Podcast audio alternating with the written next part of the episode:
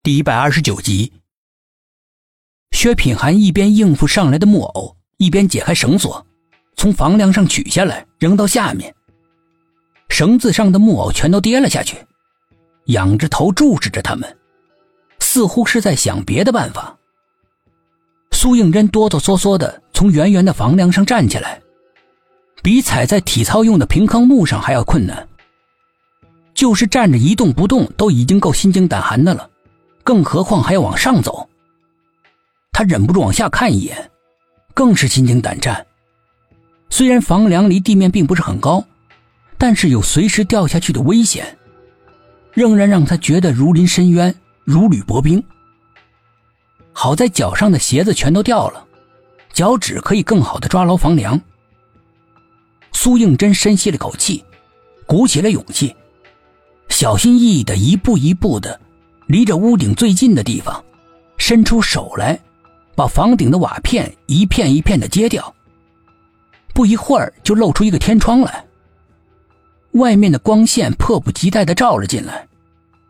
他双手在天窗的边缘一撑，整个人从天窗钻了出去。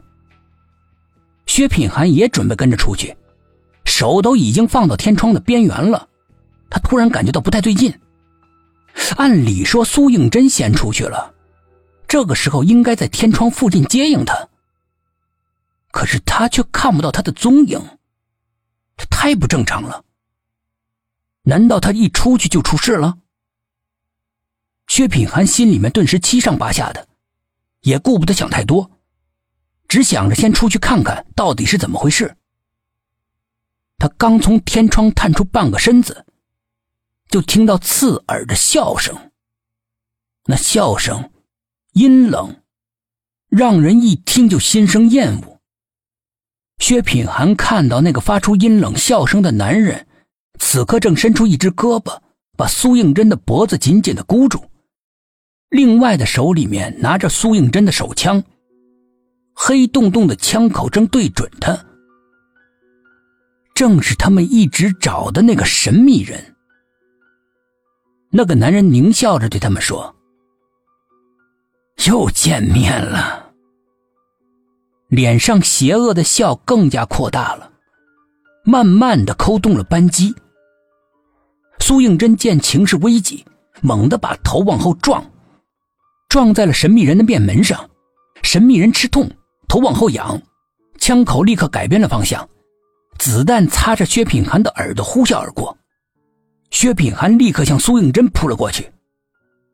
他刚才不顾性命的一撞，神秘人向后倒，箍住苏应真脖子的手并没有放松，连带着他也仰面倒在了屋顶上。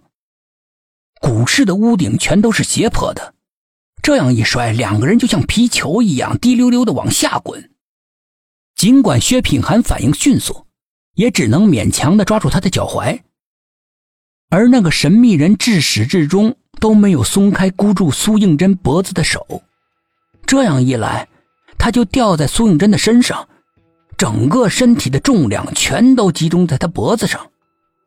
苏应真顿时感觉到呼吸困难，他本能的伸手去掰那个人的胳膊，可是怎么都掰不动。渐渐的，他感到自己的意识越来越模糊，两只手也越来越没力气，慢慢的停止了挣扎，垂了下来。薛品涵在上面看得真切，心急如焚的大叫：“真真！”话音刚落，不知道从什么地方射出一串子弹，全都射在神秘人的身上，顿时变成了个血人。他一直紧箍着苏应真的手臂，这才松开，整个人坠落了下去，倒在血泊之中。薛品涵也顾不得神秘人的生死，也不理会是谁射出的子弹。整个心全被苏应真的安危占领，急忙把他拉到自己的身边。看到他脸色煞白，双目紧闭，立刻吓得连心脏都停止了跳动，伸出一根颤抖的手指，万分紧张的在他鼻子下面一探，顿时心凉了半截。鼻子下丝毫感觉不到一丝气息，薛品涵只觉得天昏地暗的。心里的悲伤就像打开闸门的洪水化作眼泪倾泻而出。他不可能就这么容易死去的。他要救活他。